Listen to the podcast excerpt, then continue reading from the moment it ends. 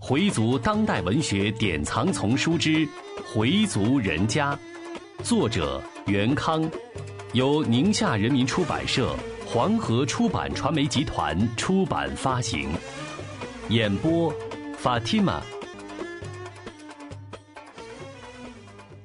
第三十六集：病因查不详。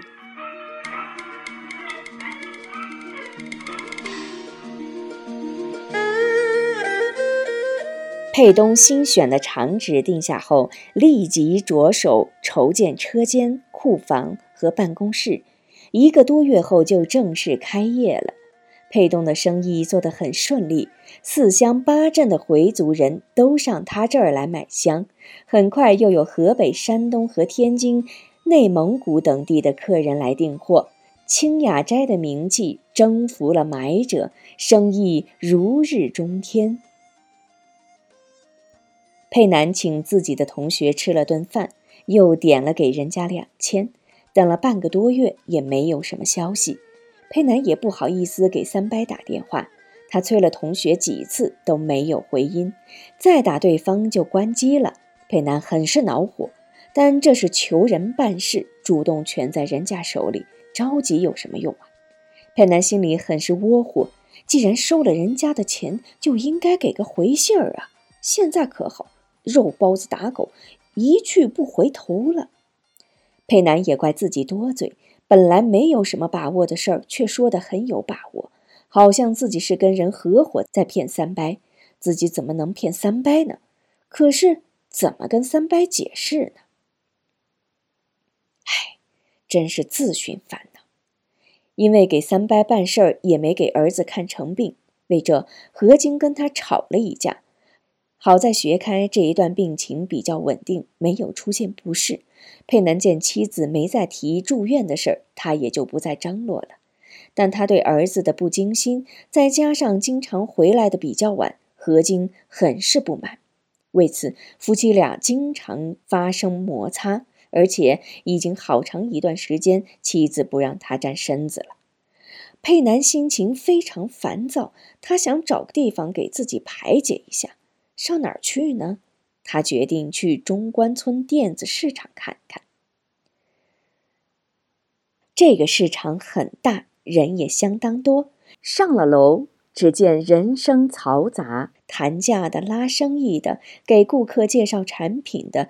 趁乱私售电脑软件的，干什么的都有，每层都是人头攒动，比早市的人还多。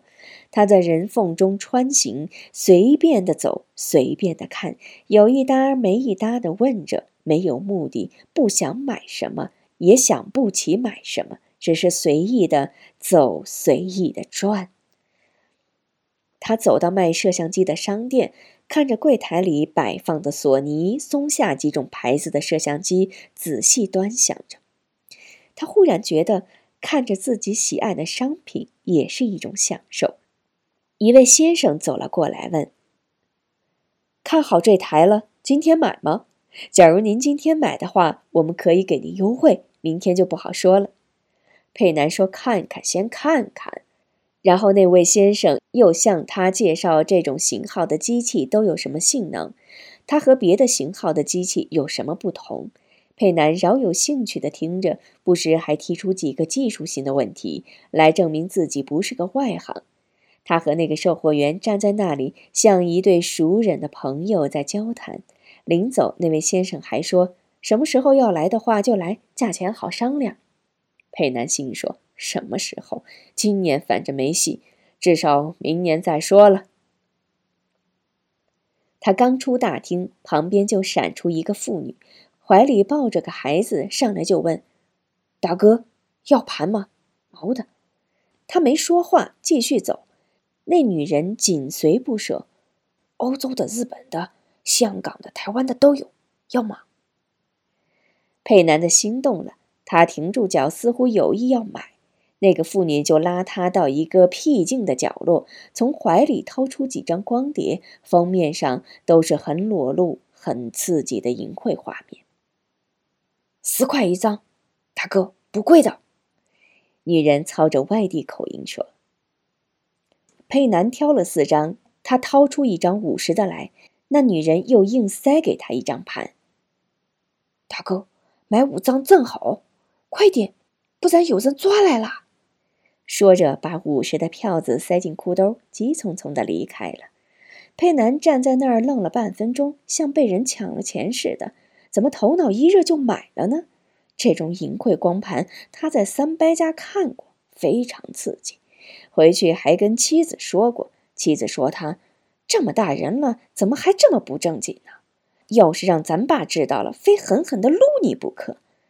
他当时还嬉皮笑脸的说：“我不是就跟你说说吗？看你那样儿。”何晶反对他到三伯家去。何晶对三伯很反感，尤其是他来他们家时，老用一种色眯眯的眼神看何晶。何晶很讨厌这种目光。这种盘他不能带回自己家，对，到三伯家去看。这样，他来到三伯家。邵丽住的地方离他家只有两站多地，他骑着车拐两弯就到。三伯正好在家。这些天，邵丽的心情很不好，生意上不顺利不说，江梅现在基本上不到公司来，邵丽跟他也联系不上，随丽也没有下落，这一切都使邵丽非常恼火。于是，他就去酒吧喝酒，经常喝得酩酊大醉。佩南的到来并没有给他提起精神。三伯没出去呀？上哪儿去呀？到峰峰娱乐城娱乐一下怎么样？我请你。现在我哪儿都懒得去。佩南想用佩金的事开头，可话到嘴边又停住了。他改了话题。三伯，什么时候教教我炒股吧？邵丽看了他一眼，似信非信地说：“手头富裕了，想玩玩。您还不知道我，耗子尾巴上长疮，没多大脓水，哪能跟您比呀？那就算了吧，现在不像以前了。”三伯使劲的伸了个懒腰，“不好发财呀！哎呀！”其实佩南也没有这个打算，他只是想找个说话的由头，随便扯了些闲天后，佩南说：“北京的事我又问了问，他们说现在上面对毒品一类的案子抓的比较严，特别是又牵扯到青少年上，就更不好办。我那同学说的还特有意思，平时我们都痛恨腐败，哎，到有了事儿又希望他们腐败，他们不腐败。”我们的事儿就不好办呢。三伯点点头，别说，哎，还真是这么回事儿。我看实在不行，也别太为难人家。佩南说：“就是办不成，也得让他把钱给退回来。”三伯说：“吃了哪还能让人家吐出来呀？哪有的事儿呀？”佩南还是坚持把钱退给三伯，三伯也没说什么。佩南从包里拿出那几张光盘，我刚在电子大厦前买的，给您解解闷儿。说着，他就去打开电视和 DVD 机，拆开封面，把盘放了进去。屏幕上没有显示。他把盘退出再试，仍然没有反应。他拿出盘看看，上面并没有划痕。三伯说可能是假的。他又试了一张，仍然没有图像。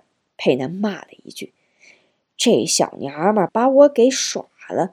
连试了三张都没有图像，第四张有了图像，是欧洲的。画面上是两个皮球似的大乳房来回晃动。佩南很用心地看着。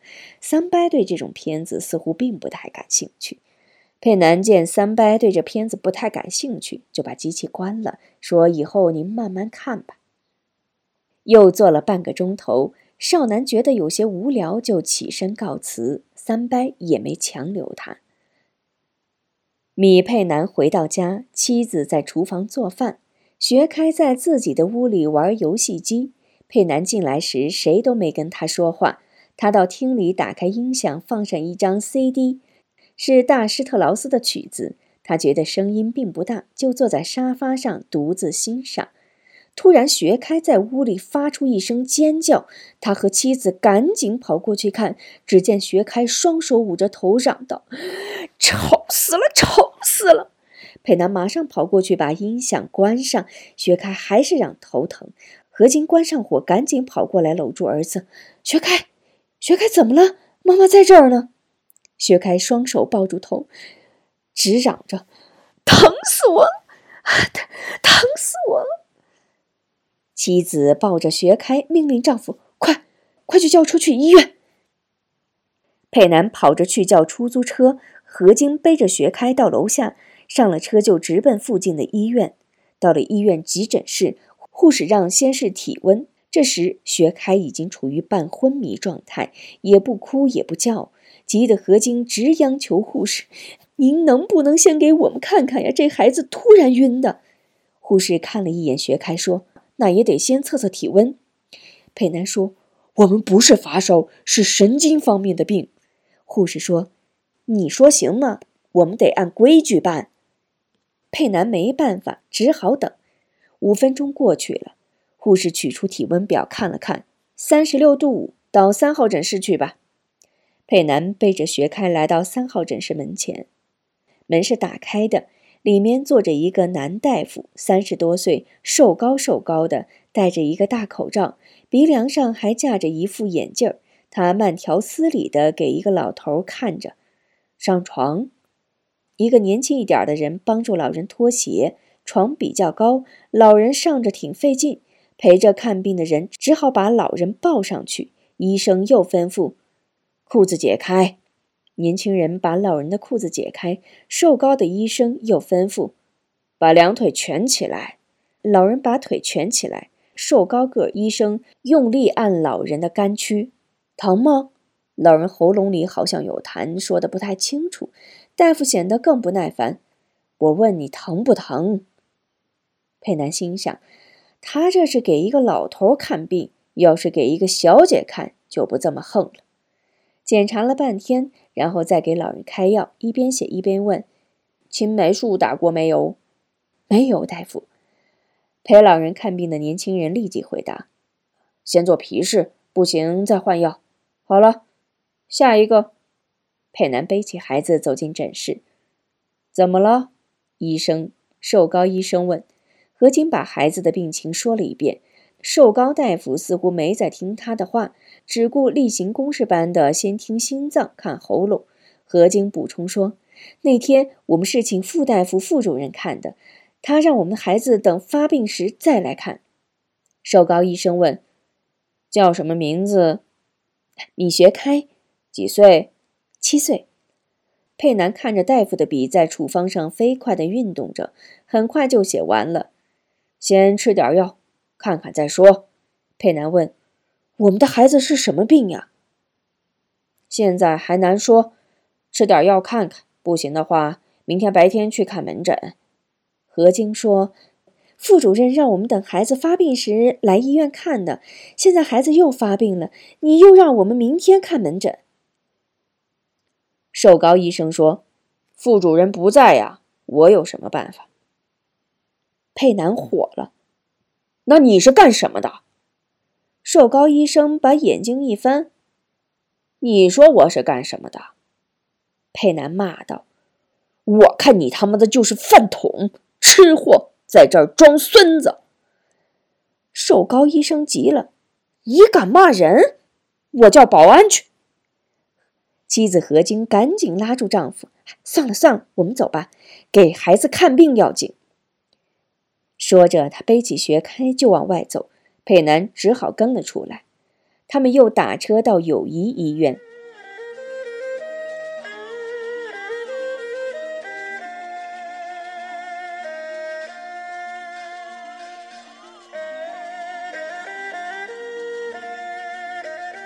这里的设备比较先进，做完各种检查后，就决定收留住院。这时已经是晚上九点多了。学开已经睡了，何晶陪着儿子一点睡意都没有。现在还是弄不清孩子得的是什么病。佩南走时问妻子：“跟不跟他爷爷打个招呼？”佩金的意见是：已经这么晚了，就别惊动老人了，明天再说吧。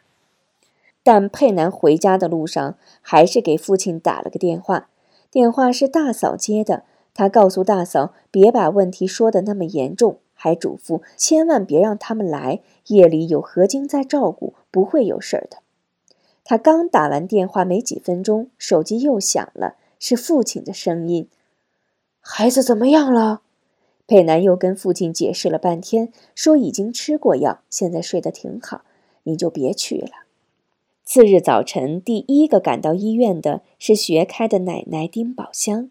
他骑着小三轮赶到友谊医院时，还不到八点。见到可爱的孙子穿着小病人服，丁宝香心里一阵难受。她坐在床上，搂着孙子，心肝宝贝儿的一个劲儿叫。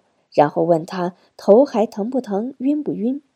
学开说现在一点都不疼，早就不晕了。丁宝香擦了擦眼角的泪水，对儿媳说：“小小的人儿得这么个怪病，唉。”何晶说：“没病的时候什么事儿都没有，这病一来，您可不知道，真能把人吓死。”丁宝香颇有感慨地说。养活一个孩子可不易呀，家家都是一个宝贝疙瘩，有个灾病的可不得让人揪心呐。现在啊，可不像我们小的那个时候，那时家里孩子也多，哪个孩子有个灾儿病的什么的，到药铺问点小药就好了，谁也没去过大医院。现在也不知怎么了，一有病就不得了，一个孩子病了，全家人都跟着转，跟着着急。又对学开说：“一会儿你爷爷来看你呢。”学开说：“爷爷得先去礼拜，然后才能来吧。”丁宝香冲着儿媳赞叹地说：“看这孩子多精啊！”何晶说：“要不都那么喜欢他呢？”丁宝香问：“他爸呢？”何晶说：“上班了。今天他那儿离不开，我是下午的课。”中午再走。今天晚上他爸来，我明天白天来。丁宝香说：“我没什么事儿，白天可以帮你们看着。我们娘儿俩说说话，玩会也不会闷得慌。再说还有他爷爷呢，晚上要不要我替换一下？”何晶说：“晚上您就甭管了，有我们俩呢。您跟我爸白天来就行了。”正说着，少元来了。学开从老远就看见爷爷了，他下了床就喊：“爷爷！”朝爷爷跑去。少元蹲下来问他好些了吗？还给他带了一个夹了糖的油饼。小学开高兴地接过油饼，大口地吃着。少元问了病情，何晶把昨天的情况说了一遍，然后说：“主任一会儿就来查房，咱们再问问吧。”将近九点时，主任带着六七个大夫来查房了。主任的个子不高，身体微胖，五十多岁，长得慈眉善目，脸上很光亮。他向主治医生询问了病情，然后亲自检查。先用一个小锤在穴开的关节敲几下，然后又用一个小刮板在学开的脚心刮了一下，刮得学开咯咯直笑。哼，真痒痒，真痒痒。最后翻开学开的眼皮，用一个很亮的东西照。又让学开跟着他做几个动作，检查完了就听何晶讲述孩子的病情。何晶把什么时候发现的病、发病等候的症状，以及后来在什么地方看过等详细的说了一遍。他说的非常细致，生怕有什么遗漏。主任还问孩子睡觉怎么样，父母有过什么病史，祖父祖母有没有类似病史的。少元说：“我们几代人都没有得过这种病。”主任没说什么，回头跟一个女医生交代了半天，然后安慰他们：“现在还需要再观察一下，大家不用着急。”说完，主任就领着这些大夫去别的病房了。神经科里没有单设儿童病房，学开住的这间病房里还有四张床，有一张是空的。少元说：“佩南晚上陪住的话，可以睡在这儿。”何晶说。您看见刚才那个女的大夫姓蒋，就是负责学开的，人挺和气。丁宝香劝何晶回去休息，这里有他们老两口看着。何晶说他得先回学校去，医生嘱咐要让孩子注意休息。两个老人看着学开吃了药，哄着他睡觉。开始学开还说不困，没多大功夫就睡着了。